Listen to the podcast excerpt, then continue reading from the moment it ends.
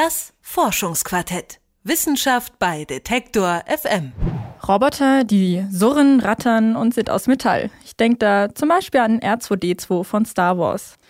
Der Roboter, über den wir heute sprechen, sieht dagegen sehr unschuldig aus, nämlich wie eine winzig kleine, fluffige Wolke.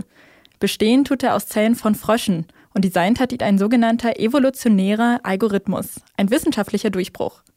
Mein Name ist Leora Koch und für mich ist es heute das erste Mal, dass ich das Forschungsquartett moderiere. Falls ihr uns regelmäßig hört, sonst sitzt hier meine Kollegin Lara-Lena Gödde. Und Lara-Lena ist auch heute da, allerdings als Redakteurin, die sich mit lebenden Robotern und evolutionären Algorithmen beschäftigt hat. Hallo Lara-Lena. Hallo Leora. Wissenschaftler der University of Vermont in Zusammenarbeit mit der Tufts University haben diese kleinen Wesen gebaut. Und ja, ich sag jetzt mal Wesen, weil man irgendwie gar nicht so genau weiß, wie man die nennen soll, oder?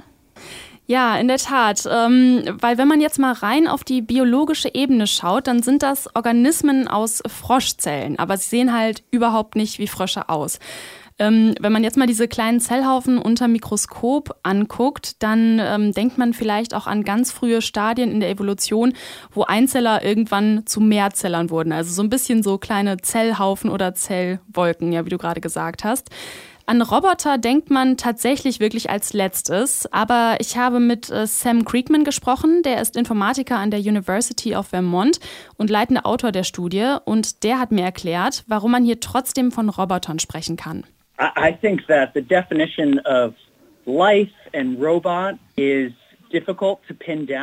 ich glaube, dass die Definition von Leben und Robotern schwer einzuordnen ist und jeder hat da seine eigene Definition. Für uns ist ein Roboter etwas, das designt wurde, von Menschen oder von einer künstlichen Intelligenz, um hoffentlich eines Tages sinnvolle Aufgaben zu übernehmen. Die Tatsache, dass hier etwas ist, das einen gewollten Zweck erfüllt, auch wenn es autonom agiert, das macht es für mich zu einem Roboter. Aber ich glaube auch, dass es lebt. Also müssten wir vielleicht eine dritte Kategorie für diese Wesen schaffen. Ja, und irgendwie braucht das kleine Ding ja jetzt einen Namen. Und weil man Zellen des afrikanischen Krallenfroschs oder lateinisch Xenopus levis genommen hat, hat sich der Name ähm, Xenobot oder auch auf Englisch Xenobot durchgesetzt. Mhm. Und Sam Creekman hat gesagt, Roboter erfüllen eine bestimmte Aufgabe. Was kann dieser Xenobot denn alles? Na, der kann zum Beispiel vorwärts schwimmen oder auch kleine Partikel tragen. Und äh, diese Fähigkeiten, der hat er aus zwei Gründen. Zum einen hat man hier Vorläufer von Herzzellen genommen aus den Froschembryos. Und das Herz, ja, das ist ja ein ziemlich starker Muskel, der kann sich bewegen bzw. pulsieren oder kontrahieren. Und dann hat man noch sogenannte pluripotente Stammzellen genommen, die kennt man vielleicht aus dem Biounterricht, ähm, die quasi die Form bilden, also so die Haut. Und das ist jetzt der zweite Punkt. Die Form ist unterschiedlich und auf unterschiedliche Aufgaben ausgelegt. Wir haben da zum Beispiel so donutförmige Xenobots oder Xenobots, die aussehen, als hätten sie so kleine Beine. cool. Woher wussten die Forscher denn, welche Form sie da bauen können? Ja, das ist eigentlich ähm, die große Sensation an dieser Forschung. Man denkt sich jetzt zwar, wow, total krass, diese kleinen lebenden Roboter, aber tatsächlich gibt es solche Versuche von so weichen Robotern oder Soft-Robots, äh, wie die beiden sie genannt haben, schon. Am interessantesten ist hier eigentlich wirklich der Weg hin zum Xenobot. Der wurde nämlich quasi durch eine Evolution am Computer designt. These are the world's first computer designed organisms. Dies sind die ersten von Computern designten Organismen. Es stellt sich heraus, dass es sehr schwierig ist, einen Organismus zu schaffen, der eine gewünschte Aufgabe erfüllt. Als Menschen gestalten wir Roboter vor allem nach unserem eigenen menschlichen Bild oder nach Wesen, die uns bekannt sind, wie Hunden. Unser evolutionärer Algorithmus generiert kontinuierlich viele verschiedene Designs. Einige davon sind merkwürdig, kreativ und inspirierend even inspiring. Und das kann man sich wirklich vorstellen wie eine Evolution oder wie unsere Evolution auf der Erde, nur halt virtuell. Also es gibt quasi eine virtuelle Umgebung, in der die Wissenschaftler definieren, welche Eigenschaften von Vorteil sind, zum Beispiel gerade ausschwimmen. Und in dieser Umgebung kämpfen dann ganz, ganz viele zufällige Zellstrukturen, immer noch virtuell wohlgemerkt, ums Überleben. Und der Rest ist dann einfach nur Survival of the Fittest, wie man das kennt. Also wer diese Aufgabe am besten erfüllt, der kommt dann eine Runde in der Evolution weiter und kann sich weiter fortpflanzen. Und am Schluss haben wir dann ähm, einen Bauplan für verschiedene Xenobots. Die, diesen Bauplan spuckt der Algorithmus dann quasi aus. Mhm. Ähm, dies Nachbauen stelle ich mir aber dann doch ganz schön schwierig vor, besonders weil die Dinger ja auch winzig klein sind, oder? Ja, ich dachte auch schon, da muss man bestimmt eine ruhige Hand haben. Ähm, genau, also die sind wirklich unter einem Millimeter groß, also mit dem bloßen Auge eigentlich kaum zu erkennen. Ähm, wenn der Algorithmus den Bauplan ausgespuckt hat, dann fängt äh, Douglas Blackistons Job an. Der ist äh, Mikrochirurg an der Tufts University und mit dem habe ich im Vorfeld auch gesprochen. So my job was really everything on the biological side of the study. What Sam did is he had this mein Job war alles auf der biologischen Seite dieser Studie. Was Sam gemacht hat, war, dass er dieses großartige Computermodell hatte, was die Bausteine, die Zellen simulierte. Bis dahin hatte es aber noch niemand geschafft, diese Designs umzusetzen in der realen Welt und aus lebendem Gewebe. Und das ist jetzt ziemlich ausschlaggebend, dieser Weg von der Simulation hin zur Umsetzung in der Realität. Man kann sich vorstellen, das ist nichts für ungeduldige Leute und man braucht vor allem auch wirklich super scharfe, spezielle Schneideinstrumente und Mikroskope, um an so kleinen ähm, Dingen zu arbeiten. Und Douglas erschien mir da wirklich sehr, sehr leidenschaftlich und er hat den Bau dieser Sinobots auch ein bisschen so mit dem Formen einer Skulptur verglichen. Ah, krass. Ja, also ich glaube, für mich wäre das eher so gar nichts. Ich bin nämlich ziemlich ungeduldig. Meine Finger sind auch nicht so die ruhigsten. Also hm. ja, aber die haben auch schon krasse äh, Hilfsmittel dafür. Also okay. ich glaube, man darf sich das nicht so vorstellen, dass man da mit einer Pinksette irgendwo drin rumstochert. Okay. Gut, also dass der Sinobot vorwärts schwimmt aufgrund seiner Form und den kontrahierenden Herzmuskeln, das kann ich ja noch verstehen. Aber wie kann dieses Wesen denn Partikel einsammeln? Also es kann ja irgendwie kaum denken, oh, da ist was, das sammle ich jetzt mal ein, schnell. Ja, ähm, das kann es tatsächlich nicht, weil dafür bräuchte es ja irgendwie sowas wie ein Gehirn, also Nervenzellen, um diese Entscheidung quasi zu treffen. Es gibt aber auch eine bestimmte Eigenständigkeit, sage ich jetzt mal, von Zellen, ohne dass da jetzt bewusst Entscheidungen gefällt werden. Also manche Zellen neigen zum Beispiel einfach dazu, sich mit anderen Zellen zusammenzuschließen, einfach aufgrund ihrer biologischen Eigenschaften. Und ähm, ja, die Wissenschaftler wissen ehrlich gesagt noch gar nicht genau, warum die Xenobots das machen. Also warum die Partikel aufsammeln oder sich mit anderen Xenobots zusammentun. It's unclear at the moment whether or not these are es ist im Moment nicht klar, ob das nur eine Art Aufziehspielzeug ist, was sich bewegt wegen der pulsierenden Herzzellen. Es scheint sein Verhalten zu ändern, weil es mit etwas anderem zusammenstößt, aber es passt sich nicht intelligent an die Gegebenheiten an. Das war jetzt nochmal Sam Creekman. Und in diesem Fall war dieses durch die Neukombination der Froschzellen auftretende Verhalten quasi ein Glücksfall, weil es Ideen für einen möglichen Einsatz des Xenobots gegeben hat. Das hat mir Douglas Blackiston nochmal erklärt. We've been seeing this emergent behavior, which is they tend to gather particles wir sehen dieses neu auftretende Verhalten, bei dem die Xenobots dazu neigen, Partikel aufzusammeln. Also wenn du sie in einer Umgebung voller Partikel absetzt, dann räumen sie sozusagen den Müll auf dem Boden der Petrischale auf. Es gibt im Moment Bemühungen, biologische und robotische Lösungen zu finden, dieses Mikroplastik in unseren Meeren entweder einzusammeln oder zu zerstören. Und da wäre so ein weiterentwickelter Xenobot natürlich einfach perfekt für.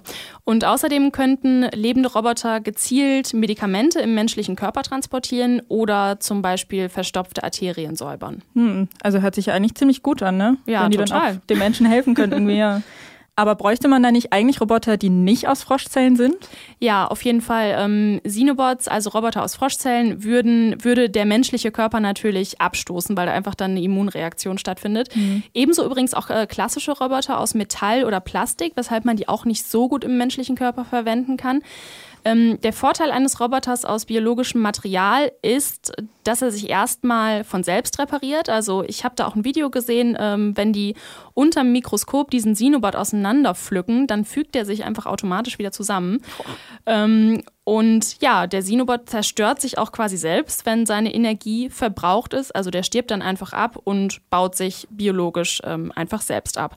Und damit ist er natürlich viel, viel nachhaltiger als ein Haufen Elektroschrott, der dann irgendwann, keine Ahnung, zum Beispiel im Meer rumschwimmt oder so. Grundsätzlich ist es ähm, aber auf jeden Fall denkbar, dass äh, solche Roboter mithilfe des Algorithmus auch ähm, aus anderen Zellen entstehen. Mhm. Oh, ich finde das echt voll faszinierend. Mhm. Auch so der Gedanke, dass er sich selbst abbauen kann. Ja, oder auch selbst praktisch, ne? generieren, ne? regenerieren kann wieder. Ja, ne? ja. Aber auch ein bisschen gruselig. Ja, schon. Also, stimmt. Auch echt gruselig, ja. Ähm, warum hat man denn überhaupt erst diese Froschzellen genommen und nicht gleich Zellen von Schweineembryos oder sowas? Würde das nicht besser gleich funktionieren? Ja, das, ähm, die Frage lag mir auch total auf der Zunge, weil ich dachte, in Schweinezellen kann man, äh, in Schweinekörpern ähm, kann man ja auch mittlerweile Organe züchten quasi. Mhm. Warum hat man jetzt nicht Schweinezellen genommen?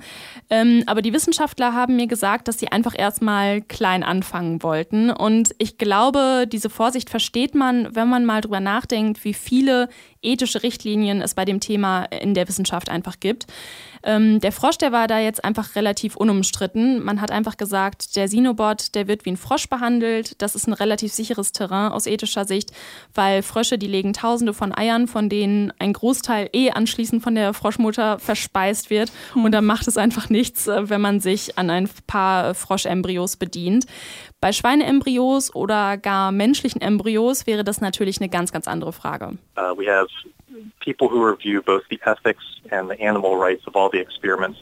Wir haben Menschen, die sich sowohl die ethischen Komplikationen als auch die Tierrechte anschauen in allen Experimenten, die wir durchführen. Also haben wir bewusst klein angefangen, um verschiedene Fragen zu stellen. Können wir einen computerdesignten Organismus haben? Kann er ganz basales Verhalten zeigen?